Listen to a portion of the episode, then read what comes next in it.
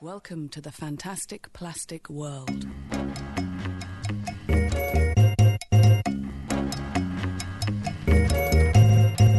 设计微颗粒和你聊聊一周设计圈。今天是十二月一号，也是二零一七年的最后一个月。这一期呢是咱们微颗粒的第十二期，也是我们总节目的第三十九期。嗯，咱们现在节目呢分为三类节目啊，第一个是蛋白粉，主要是针对一个话题来进行探讨；然后第二个是微颗粒，主要是和大家分享一下设计新闻；第三类呢是交流电，嗯，我们会邀请到一些嘉宾，针对一些项目进行探讨。嗯。大家也可以通过网易云音乐、荔枝 FM、iTunes 上面的播客，搜索关键词“设计药店”，电是电流的电，或者“设计蛋白粉”，就能够收听与订阅我们的所有的节目。文中所涉及到的一些图文资料，我们也会整理到我们的微信公众号“设计药店”，同样是电流的电，上面会把我们所涉及到的图片、资料、视频等。都放到我们对应公众号的文章的链接里面，方便大家查阅。嗯，好，那下面就进入我们今天的节目。今天我们为大家带来四条新闻。第一条新闻是 Adobe Max 2017，咱们一起来看看今年的 Adobe 给大家带来哪些新科技。嗯，第二条新闻，我们来聊聊腾讯最近出了一款新字体，就是随着我们设计的这种不断深入，还有字体版权意识的不断的普及化，字体的独特性和它的识别性本身也成为了品牌识别的一个部分。第三条呢是关于日本设计中的禅，有观点给出了不同的理解。第四条呢是关于一个小有意思的新职业，它是通过每个月的众筹方式来拍摄游戏纪录片。好，就是这四条新闻。好，那进入第一条。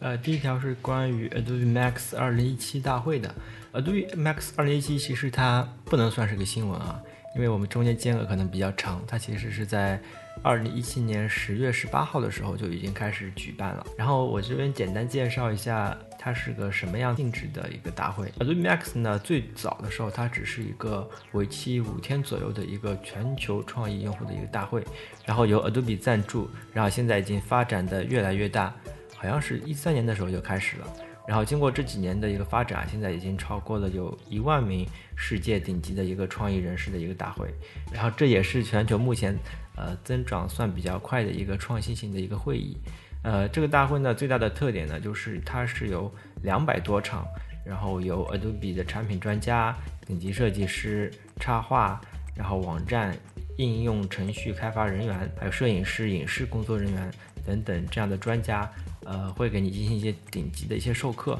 然后这也是一个数字营销和创意工作者的一个不可错过的一个大会吧，然后这个大会。简单的来说，它可能会分为几个大的板块。第一个当然就是 Adobe 的一个官方的一个发布会，差不多每年在这个时候可能就会介绍一下今年的一个新的产品。呃，然后第二个就是创意的分享会，可能会有上面说的那些专家可能会给大家进行分享。还有一部分就是技术型的讲座。然后最后一部分呢，是一个黑科技的一个前瞻，其中黑科技的前瞻呢，也是 Max 的历届的一个压轴的一个亮点，可以去这么理解吧。呃，我记得二零一六年的时候的黑科技是 Adobe 的那个 Project Vocal，可以编辑声音的那个那个技术。呃，然后今年二零一七呢是视频抠图。然后刚才是简单介绍了一下 Adobe Max 二零一七的一个大概的一个介绍。现在说一下具体的发布了哪些大的一个内容吧。它是正式发布的 Adobe XD 的一个呃正式版，然后还有一个就是 Dimension CC，然后还有一个就是关于 Lightroom 的一个双版本本。呃，我们一个个来看，先看 Adobe XD。Adobe XD 其实它在二零一六年的时候就发布了一个。呃，非正式版、体验版可以去这么去理解。呃，简单来说呢，它是一个针对于移动端 APP 或者说针对于网站原型的一个设计工具。然后它是一个一体化的一个跨平台的一个解决方案，可以协调多方人员的一个快速沟通协调的一个软件吧，你可以去这么理解。因为此类的一个原型工具，其实在早期移动移动产品刚出来的时候，其实大家都呃火过一阵，我感觉。但是其实都没有 Adobe 做的这么整合。呃，当时我记得我们用的是那个 InVision，好像是这样子，就是呃，我们当时能做到的就是你把设计图做出来 JPG，然后通过那个 InVision，然后可以把各个状态的东西都把它串起来，包括各个按钮的一个转场效果都可以去完成。呃，当然这部分的 Adobe XD 也可以也可以去很快的去解决它，但是它其实只是它的一个部分的功能。然后我记得当时他在演示的时候。呃，有一个例子给我印象还是比较深刻的，就是移动端的一个原型嘛，所以你可以看到一张大的图纸上面有各种各种界面，然后它是会把各个界面通过各种线串起来。当然，这个就是刚才说的原型原型的一个都有的功能，对吧？但是它的一个修改就是说，比如我要修改其中的一个这个 A P P 的一个确定按钮，它要把这个绿色改成一个红色，那这个时候以前我们怎么办？那一张张图再重新改呗。但是它只要在那张图里面只改一个按钮，然后你后面所有的这些界面里这个按钮的红色就全部变成红色。你你可以理解，它就而且又马上生成了一个你继续可以继续浏览体验的一个。版本，那它要是在设计的时候，先把这几个相关联的按钮设计成同一个圆嘛？类似于我们那个智能化对象那种，你把智能化对象里面的那个设置改了，然后所有是调用这个对象的。对对，你可以去理解，它肯定会有一些标签去标识到，可能哪个是哪个是关联的。当然，你在开始做的时候，可能就需要有这样子的构架在里面。但是它至少已经提供了一，就是把那种原型工具啊，还有这种图什么，全部再打通在一个一个软件里面，然后让你们可以快速的去去体验和完整的一个效果啊，这个就是它的 Adobe XC 的一个大概的一个功能。第二个软件就是呃 Dimension Dimension CC，它是个新的一个软件，呃，这个软件主要是就是解决什么问题呢？就是为了那些。像我们这种只会平面，但是在于 3D 这一部分的不是很熟练的这一部分人，一个例子就是这个能干什么？我们因为有些时候可能要做些包装，或者有些时候是做的那种产品，但是那个人只会做平面的图，就比如说我预想中这个什么妈咪虾条，对吧？那个封面可能是这样，我把它设计成了一张长方形的一个图，但是我现在要生成一张效果图，那个软件里面其实就带了各种的牛奶包装。拎的袋子的包装，然后这时候就只要把这个图往这儿贴，就它可以套出各种应用场景，是吗？呃，对，比如说像以前我们做那种 VI 啊什么之类的，不是要做很多那种嘛？嗯。然后它里面有很多的库模型的库，然后它就把你这个图然后拖进去，然后它在现场演示的时候，比如说你这张图是这么大的嘛，因为它模型始终在那边，然后你这张图其实是贴在上面的，嗯。然后这个过程其实是非常可视化的，什么意思？就是你这张图拖进去之后，你还能把它放大。放到一个你感觉还不错的一个大小，哎，你感觉这个很正好，然后这时在你开始再继续去渲染一下，简单渲染一下再导出，这时候，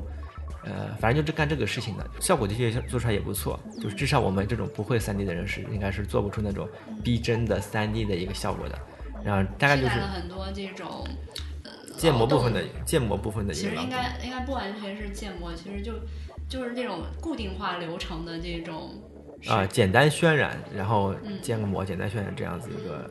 一个部分吧。第三部分就是关于 Lightroom 的一个双版本。Lightroom 现在出了一个 Classical 和一个 Lightroom CC，呃，大家可以去理解为就是 Classical，呃，就是本地的，本地的就是跟以前的版本一样，就是在电脑上面 PC 上，呃，对，继续就本地的去完成的你这个任务。然后 CC 呢，就是一个云端的一个版本。然后，呃，说到 Lightroom，又要再回想到以前，就是它刚出来的时候。呃，我感觉现在其实它也就是一个节点，和它刚出来的时候可能有点像。呃，什么意思？就是它已经开始改变了，就是这种改变它可能已经是结构性的改变，而不像是以前那种版本更新。然后比如说我们它在刚早期刚出来的时候，早期我们嗯一般做设计的人肯定会拍照嘛，拍了照的时候可能也会修一下，然后一般不会。呃，修图的人可能就是当时无忌上面可能用的都更多的是光影魔术手啊之类的。给我印象当时最深，因为我当我们当时都会 PS 对吧？而且 PS 用的也很也算熟练。但是你让一个就是会 PS 的人放弃 PS 去做 Lightroom，他其实还是做了一些优化的。就我记得当时最早的一个呃例子就是。以前我们 P 照片的时候的一个流程就是，你把你的照片拷出来，拷到一个文件夹里面啊，然后再开始打开 PS。呃，后来我在篮球中呃，给我印象最深的就是你把你的内存卡插到你的电脑上之后，就什么也不用干了，它就直接开始导出，它会自动弹出导出，因为它识别到你的卡被插入了，导出，然后你点导出就可以。然后它会建好一个，就是当然你先要要设置一下，就是你一直会建在这个目录下面，然后它就会根据时间全部全部排列起来。所以我以后拍完照片以后，我什么也不用干，什么也不用建文件夹，就只要把这个记忆卡往电脑上一插，它就自动开始导出，然后我点确定导出就好了。然后这个对我感觉是它帮我优化了很多以前我修照片的一个流程。因为你想你现在在 PS 建个文件夹，你下一次打开它可能就是你硬盘坏掉的时候，或者说你找不到它的时候，就这种呃规范性啊，就是它一下子就教教会了我一个什么样去管理你的文件，怎么样去管理你这个呃照片这种做一个工作流程，而且这种工作流程是没有任何成本的，就是非常轻松，一点确定啊，他就帮你把以前那些。自个儿去弄的这种目录啊，什么全部弄好了啊！而且你用的熟的话，你还可以对每一张照片进行一些标签分类什么之类的，为了你以后的一个检索，能够有更好的一个方法。当然这是很早期了，就是当时为什么用它的一个原因。然后现在我感觉它为什么说是又一个时期啊？我感觉它现在已经有一个改变，就是云端。以前我都坐在电脑上面去 P 照片，现在其实是一个，他认为这个可能都是一个不是很好的一个流程或者体验。他认为你在可以任何时间、任何地点，因为那个 CC 版它是打通了 Web 的移动端，都可以去去修改那个云端的一个图片嘛。就是你的终端不再再是一个 PC 了，所以你可以发现你是在任何时间、任何地点都能够访问到你的图片，并且去方便去修改它。然后这是他可能是倡导的一个。一个一个方法吧，然后这个就是关于 Lightroom 的一个双版本，然后，呃，就上面所说的，也就是 Adobe Max 2017的一个大概的一个正式的一个内容。嗯，我们再说一下具体，再说一下它的一个黑科技的一个部分。它黑科技其实最主要的一点就是，呃，Sensei Sensei 的一个全息的一个加持。它把这个 Sensei 定义成是它的一个人工智能。就比如说你说这个云端照片之后，因为 Adobe 其实它是有很多的用户资料的。就比如说你这种传的照片，大家其实用 Adobe 软件嘛，其实很多有这种很大量的一个数据在里面，它其实会分析啊什么是好的照片，然后大家一般会用做些什么样的一个需求之类的。然后因为 Sensei 这个人工智能，它其实在二零一六年的时候就提出来了，然后只不过二零一七年的时候可以理解为是叫也叫全息加持，可能都会有一点这样子一个影子在里面。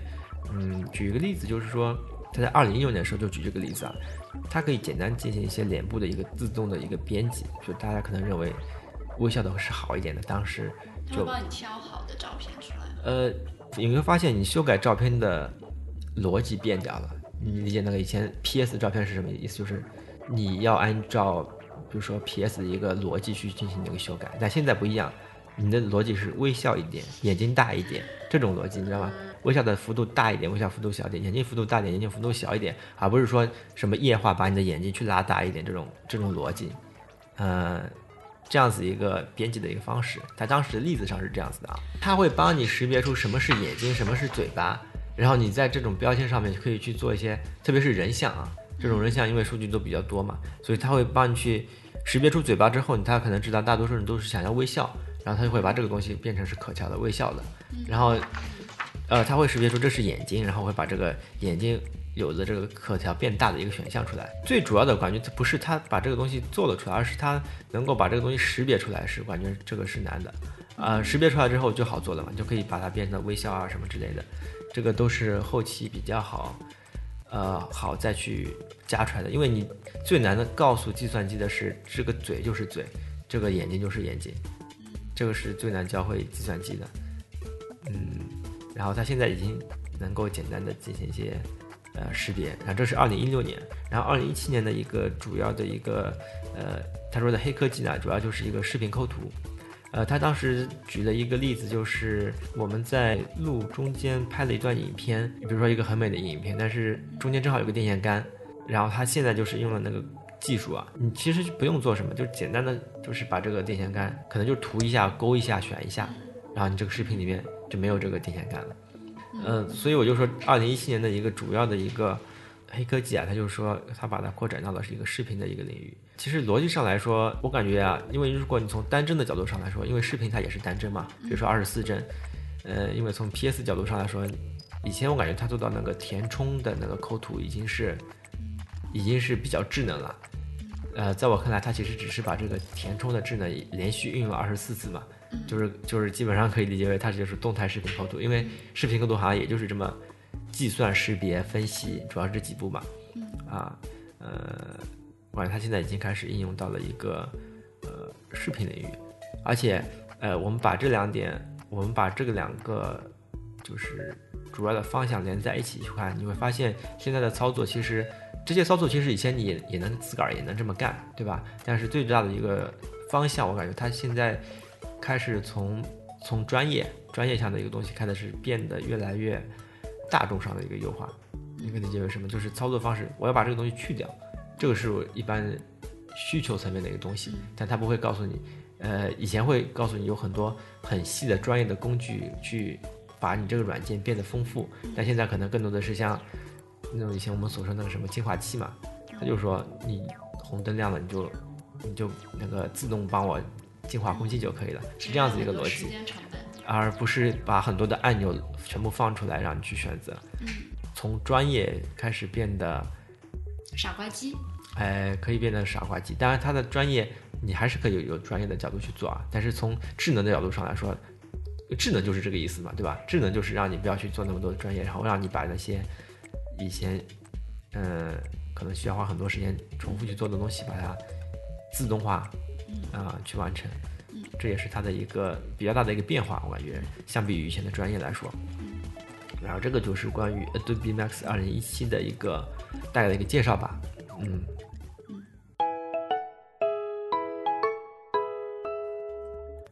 第二条是关于字体的，呃，腾讯前段时间出的一个腾讯体，我发现这几天大家都很喜欢出字体啊。因为在前一段时间的时候，IBM 也为自己的一个品牌出了一个字体，叫 Plex，是吧？P L E X。先简单介绍一下腾讯体吧。呃，我现在摘抄的是官方的一个介绍啊。腾讯将品牌标识新升级的同时，还发布了一套属于腾讯的专属字体，而这套字体灵感源自于腾讯的标识。腾讯的中文部分基于八度的倾斜方格内设计出来，辅以一定的视觉修正。确保能像其他中文字形般的使用，它的内白设计成平衡均衡，中宫也以平均为主，并没有强烈的外扩或者说内缩设定。笔画设计也以平面设计的方式简化，加强了科技感，避免过于传统。简单的来说，有几个关键词啊，可以去帮助我们去理解腾讯为什么要出这样子一个腾讯体。第一点就是说，腾讯这个体它是将品牌标识。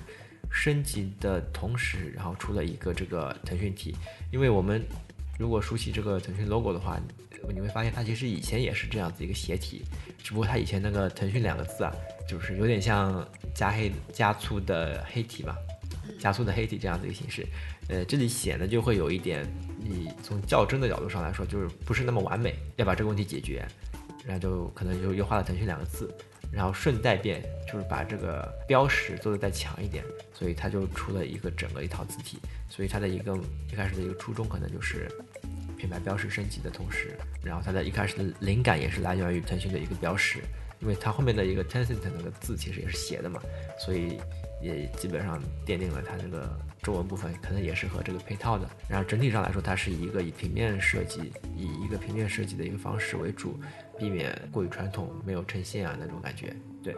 嗯，基本上就是这样的。然后腾讯体呢，它是支持中文 GB 二三一二杠八零标准，然后总体大概是有六千七百六十三个汉字，同时在收录了拉丁字母、希腊字母、日文片假名、俄语的西里尔字母，然后这样子一个一个大包。然后整套字体呢是由 Modern Type，然后腾讯的 CDC。然后还有市场公关一起去完成的，然后当然设计的话肯定是那个 Modern Type，就是蒙纳那个字体的公司。然后它在那个官方介绍下面还出现了一些简单的一些使用范例，就比如说告诉你这个腾讯字体啊会出现在什么样子的一个呃应用场景里面。那这里面其实它就是大概介绍了一下，主要是一些衍生的一些东西，比如说腾讯公益，像这种，它它是个项目嘛，对吧？这时候你再去设计一个字体。可能就会显得有点不统一，然后它也是个成本。这时候我们应用这个腾讯字腾讯字体，其实它就是一个很好的一个统一的一个标识就出去了。腾讯投资、九九公益日、腾讯咨询、腾讯行政等等，其实有很多这样子一个需求，官方上面说的这个腾讯字体主要使用的一个范围就是腾讯公司内部所属业务或者部门可以使用腾讯字体，然后腾讯公司投资的企业也可以使用腾讯体，这个大概就是它的一个使用范围。第三部分就是怎么看待，因为我看到网站上面，呃，有一些评论介绍，就是大家就是怎么看待这个腾讯字体的。当然，我这个不是代表官方啊，这个只是我也是从上面这个呃官方的这些文字里面，呃说一下我的一个个人的理解，就是因为它有一个特点，就是这个东西是这个字体呢是非开源的。非开源的意思就是说，可能它不能够被其他公司使用，对吧？我看到好像有人也就是在吐槽这个是否是开源这样子一个问题。然后我我是这么理解的，因为呃，你从我们上面的一个介绍里面就可以看出，它的一个目的其实是为了加强腾讯的一个品牌识别，设计这个字体就是为了加强它自己的一个特有性。所以你这时候在就是不给你用的，不，你这时候你在你这时候你在想这个东西的一个开源，我感觉可能就就一开始的目的上就不是这样子，因为它不是出于这个给你去阅读或者说使用的一个字体，它就是为了加强自己的，因为这是字体是品牌项或者说是品牌传播项的一个一个目的的，所以嗯。我觉得跟那个思源宋体还不一样。思源宋体的话，它比如说主要是做浏览器，然后让所有的这种产品，那你可以使用这个字字体，然后我的这个浏览器能够支持支持你使用那个字体。但是在呃腾讯字体的话，它主要还是品牌视觉方面的。对，就是我们在讨论这个字体，虽然都是字体，但他们开始的目的要就是了解了之后，就很好理解这个问题为什么是开源和不开源的问题。他就认为这个东西可能有必要，所以我是感觉他。就是站的出发点可能还是比较，呃，就是他在解决一些比如什么大的人类的问题嘛，就是这样子之类的，嗯，但他也会有一点小的一个受益，嗯，所以这个就是关于开源的问题。然后还有一个就是，我感觉还有一部分为什么不开源啊？就是因为这个字体的确它不适合你们乱用。我的乱用的意思就是说，很多人就会把它设置为系统字体或者说正文的一个字体。因为我们看一下这个字体，你会发现它放到正文里面的时候，其实并不是那么的适合，啊，因为斜体嘛，你不适合阅读，因为正常的阅读的还是希望笔画是清晰的，这样子一种字体。还是从它整体的目的出发，它是带有一定视觉性、形式、形式感的一个。他也说了，这是适合大标题的，而不是说正文的，所以我就是感觉，如果不开源的话，呃，也有一定的保护的一部分，不然的话，真的应用到。正文部分还是挺，也不是很好看，挺有问题的。这不是很好看的问题，我感觉这是挺有问题的一个问题。啊，还有一个点就是我们怎么去看待这个这个腾讯体啊？我们就先抛开它的一些鞋体啊、效果啊、品牌这些东西先不说，就是它的目的先不说，我们可以站在设计的角度上去看待一下这个问题。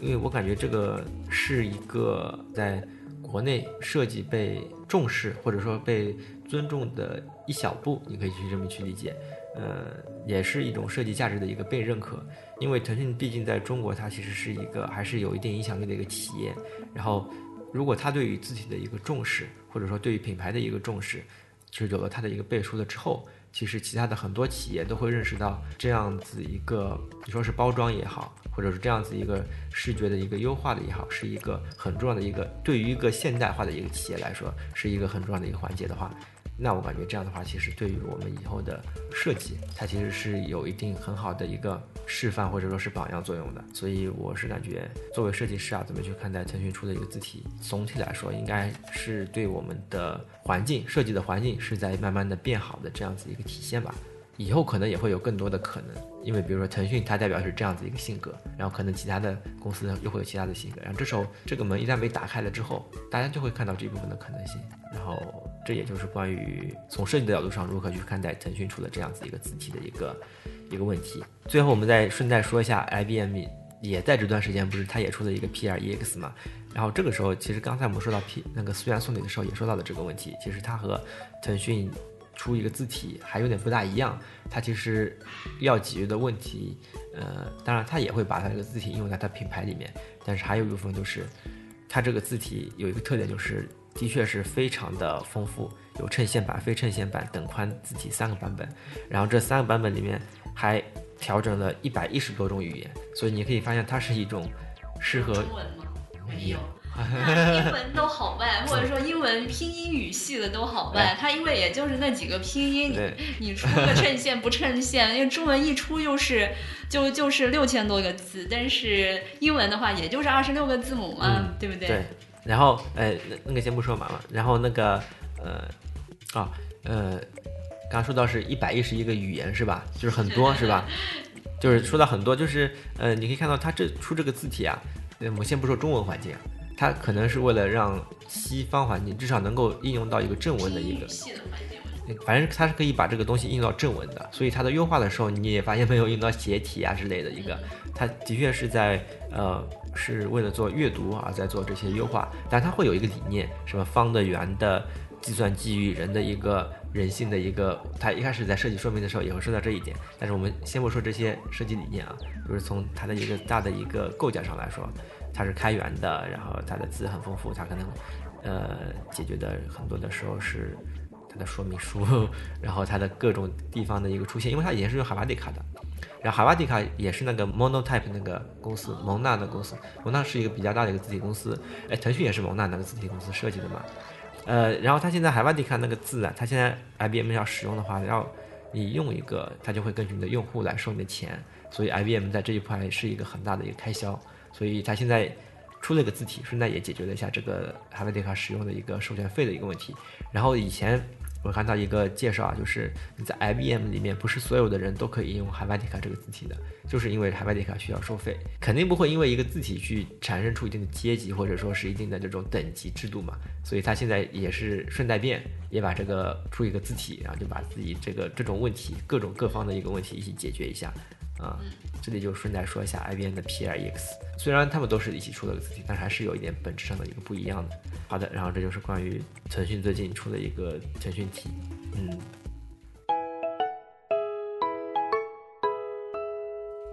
第三条新闻呢是关于日本设计风格的，就是我们通常呃说到日本设计风格的时候，都会以禅来定义它。不过前段时间呢，在微信公众号景观周发表了一篇关于朱恶的口述文章。首先，我们先来看看朱恶是谁啊？就像那个设计中的设计，它的作者是原研哉，但他的那个中文翻译就是朱鄂。从他翻译的作品里面，还有像傅建柱啊什么的文言武的作品，他是一个旅美。华人，然后他本人跟那个原研哉啊，还有文言武啊，还有那个深泽直人，就是 MUZI 的创始人之一吧，呃，是关系还是比较密切的。他在那个景文周里面就说到这么一段话。他说啊，就大家对日本设计同禅之间的一个关系存在的一个误解。日本人在生活里面就没有那么多天天说到禅这种事情。像原研哉和深泽直人，他们到中国的时候也会比较奇怪，说为什么这么多人会问他禅这样一个问题？他们可能自己其实并没有。特别的去定义过这样的一件事情，就朱乐他还解释说，其实日本的像花道、茶道、剑道这种风格其实是很简单，但是呢，它不是禅，是生死。这个点还是让我觉得比较有意思的，因为在日本资源其实是很有限的。在中国就不一样，就比如说喝茶，我们就有很多的这种工序和年份的讲究，就是这些东西是因为我们资源比较多，所以才才可以这么玩。但日本的话，因为它的资源是比较有限的，而且它有很多的呃地震和自然灾害，它的整个土地面积也很小。就以他的说法来说，它其实是没有多余的东西是可以被浪费的，所以就必须寻找到一个非常准确的解决方案。所以。在我们看来，就变得很精准、很精致，这个是一点。所以，咱们所认为的日本的禅，他们其实只是在这种有限资源下，呃，寻找一种解决方案的一个结果。然后，这种环境也导致了日本人的这种思维方式，从而成为他们的一种生活习惯。然后，我们的禅只是我们在国度之外，大家所看待他们这种生活方式的一种包装化的定义。嗯，第一点就是他们其实没有选择综合症，就直接把这几个东西开开始做下去。然后另外一点就是他们的，你说是生死啊也好，比较经历比较多，所以他们对于所有东西都比较爱惜，所以他们会把这个东西做的比较极致，就产生了这样子一个结果。对，然后我们可以感受到。这种生死观对日本文化的影响，就包括电影或建筑、服装设计，还有像我们说的木吉无印良品这种产品的设计啊。就我们刚才说到的其中一个，就是它只能找到一些比较精准的解决方案，就像日本的剑道一样，它就是需要一种非常利落的东西，它这个方案一定是能够解决，确切能够解决。很多问题的，所以我们就感觉到它像剑道，就是一种利落的感觉。所以像在文言武的设计里面，虽然它不是武士，但是它的设计的这种利落感能够体现在它的这种建筑设计里面。还有一种像这种生死观也会影响它的，比如说像电影，就不知道大家有没有看过，像《入殓师》或《情书》或《东京物语》，还有我们那天谈到的那个《雪国》，就是它有一种物哀美学，就是因为它经历了很多无谓的努力和抗争，或者说从中感受到对自然的一种敬畏，就是这种物哀美学。他们可能并不会去提及这样一些关键词，但是已经在他们的血液里面和生活习惯里面。不过说到这个，像无印良品这种，好像是那个深泽直人，他有说他本身无印良品追求的就是这种整理和秩序，因为他们空间很小，所以它的那种整理和秩序，或者说呃，像我们的那个叫什么那个三个字。断舍离，对对对，它其实也是一种整理和秩序中间，因为空间很小，所以我们必须把不要的东西抛弃掉，就也是基于他们这样的一个生活环境，或者说一次地震，它所有的东西就会付之一炬。那之后你又重新审视哪些是自己根本需要的东西，或者说哪些原来拥有的并不是你的本质需要，所以他们会去思考这样的一个问题。另外一个方面呢，就是它把所有的装饰的成分减到最小，它不需要那些极具故事性的装饰。这样的话，它的商业目的就是，当你把这些装饰去掉，还原它的原型的时候，东方的东西可以拿到西方去卖，西方的东西也可以拿到东方去卖，它就是一种世界性的东西。他们对这种一个器皿或者说一个物品的一个思考，但是也带有一定的商业目的。所以就是我们可以看到，就是在做这个设计的人和呃外面在看这个设计的人，思考角度不一定是一样的。嗯，因为我们很多情况下可能看到都是它的表面对吧？它的极简啊，或者说是素色啊之类的东西，那种东西是很好模仿的。但是我感觉有一点就是能看出他们是否是这么去执行的，就是我们可以看到很多模仿的这种店里面，他不会把这种。人与自然的这种海报挂在他们的店里面，但是无印良品的这个至少会有有这样子理念，它是一直去由内而外的去散发出这样子一个态度，因为美丑这个对你的买卖的吸引力其实是有限的，但是你对这个观点的认同，嗯，它给你带来的一个购买力或者是认同感，这个才是他所要营造的，所以他会在这种地方放这种理念的一个露出。我理解你的意思。既然谈到了这个问题啊，就是还是说两点，就是一个大家所定义这个东西好不好看。我昨天听到你有闲阶级那一篇文章是这么说的，他打了一个比方，就是当时西方不是最早的时候白银是贵的嘛，后来有了铝制品，后来铝是一种最贵的金属，因为铝提炼那个时候还很难，所以贵族阶级都认为铝制的东西是美的。嗯。是因为它特别难去提炼，然后后来不是有了电解铝嘛，然后之后铝的成本就一下子降下来，然后所有的宫廷里面就把铝的器皿去掉了，因为它特别便宜。有的时候这种价格和获取的这种呃容易程度会影响大家对这个东西美的一个判断，嗯就这个美的东西是很难去用视觉去定义的。第二个就是一种商业化，比如说在无印良品的旗舰店里面，它定期会有一些展，就关于生活方式或者人和自然关系的一些展。它这个是属于商业的一个品牌包装，我觉得这个是一方面，它需要让去消费这个品牌的人，他有一个身份代入感，在这个里面能够感受到一种角色扮演，或者说能够感受到他的一种生活态度，就像你穿上一件衣服一样。总的来说啊，从这条新闻里面我们可以看出两个方面，一个就是日本人他们其实跟外界人去看待他的定义可能是有不同的，他们所体现出来的只是他们生活方式的一种极致的一个解决方案。然后第二个，对我们设计师来说就是。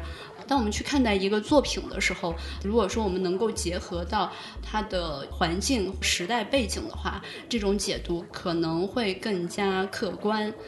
嗯，这就是日本的这种设计不完全是禅这个观点对我的一个启发。嗯。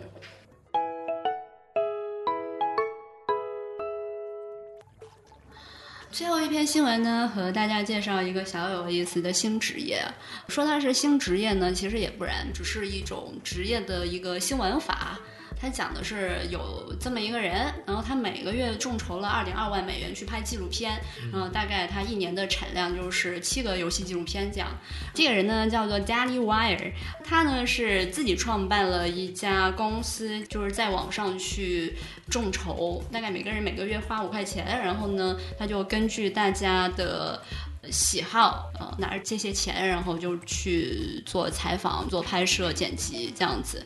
他们给他投钱，可能有一小部分人是他希望看到自己比较喜欢的游戏的纪录片，但很多人是支持的是这种行为，所以给他投钱。但是他的这个视频呢，也是对所有人开放的，就不完全是投钱的这些人。这个人他为什么能够做这样一件事情呢？就是因为他曾经在那个游戏媒体叫 GameSpot 有过五年的这种采访和报道的经验，但是在二零一六年九月的时候就从 GameSpot 离职，然后离职后的三天啊，创建了叫 No Sleep 的一个新公司，然后发布了众筹筹款，就宣布他要开始拍摄游戏纪录片了。他为什么会做这件事情？就因为他在原来这个公司已经工作了五年，所以有一定的这种经验积累，可以帮助他去敲开这种拍摄游戏纪录片的这样一扇大门。就对他来说，这个并不是一件非常难的事情，不太有门槛的。只是他将呃现在的这个职业所做的事情转换到众筹，然后这个主题是可以由众筹人来一起来商量敲定的。不过从这件事情上来看，呃，一个是咱们以后作为设计师，如果说咱们不在公司去做我们自己的设计的话，如果我们想做自己喜欢的主题，那我们可能还有一个众筹的形式。他做这件事情为什么能成啊？一个方面就是我们现在有整个时代的一个红利，就是时代有这么多的平台，可以很容易的去被人所认识的。然后第二个，他做的这个东西，他是趁着这个咱们游戏。行业的一个红利吧。你看，我们大家也希望说能够有第三方的独立的一个机构带我们去了解呃游戏开发、游戏开发者。因为当然我们现在也有游戏纪录片，但很多都是官方拍的，官方拍的它都带有一定的宣传性嘛。然后它就正好是可以带着一种比较独立的态度去让大家去了解这个游戏行业啊。我觉得这个是第二点。嗯，第三个还是他本身也是自带流量的这么一个人，所以他原来有自己一定的流量沉淀，所以有自己的一定的粉丝群才能够这么快的滚动起来，而且他在这个 GameSpot 公司也工作过，呃五年时间，至少也带着这种技术资源和人脉资源，就让他那个合作伙伴，就是那个摄影师。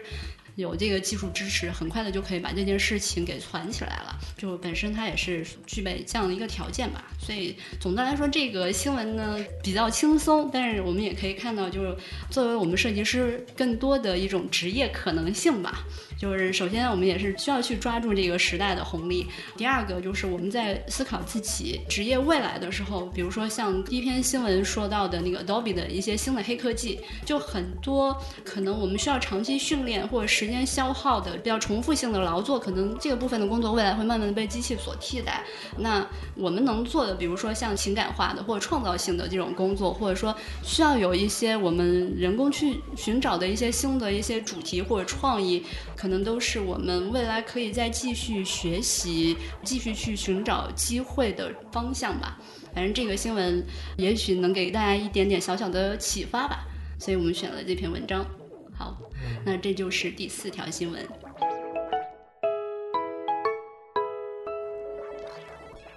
那本期节目就是这样，然后大概我们再回顾一下几个话题。第一条话题是关于 Adobe Max 2017的，大概主题呢就是介绍一下新的一些科技，包括以后有可能关于人工智能出来了之后，对于软件操作逻辑的一个改变。第二点呢是关于字体，腾讯出了一个腾讯字体。以及它对设计的一些影响。第三点呢，就是我们对日本设计中所定义的禅，其实日本人并不是这么思考的。就我们所说的禅，可能只是在日本这种特殊的资源很有限的这样的一个环境底下，而使日本人产生了一种特定的一种解决方案。嗯。最后一条呢，我们说到了一种职业方式，就每个月众筹的方式去拍摄自己喜欢主题的一个纪录片。呃，那这个也给我们设计师未来的职业有一点点的启发和参考性吧。好，那这就是这期的四条新闻。然后大家可以通过网易音乐、荔枝 FM、iTunes 上面的播客搜索“设计药店”或者说“设计蛋白粉”，订阅与收听我们的节目。也可以通过我们的官网 gdn 点 design，或者通过我们的微信公众号“设计药店”，电是电流的电，来查看我们的图文详情。呃，我们也会把图中所涉及到的一些链接以及图片放到我们的公众号的对应的文章里面。那这期节目就这样，嗯，好，拜拜，拜拜。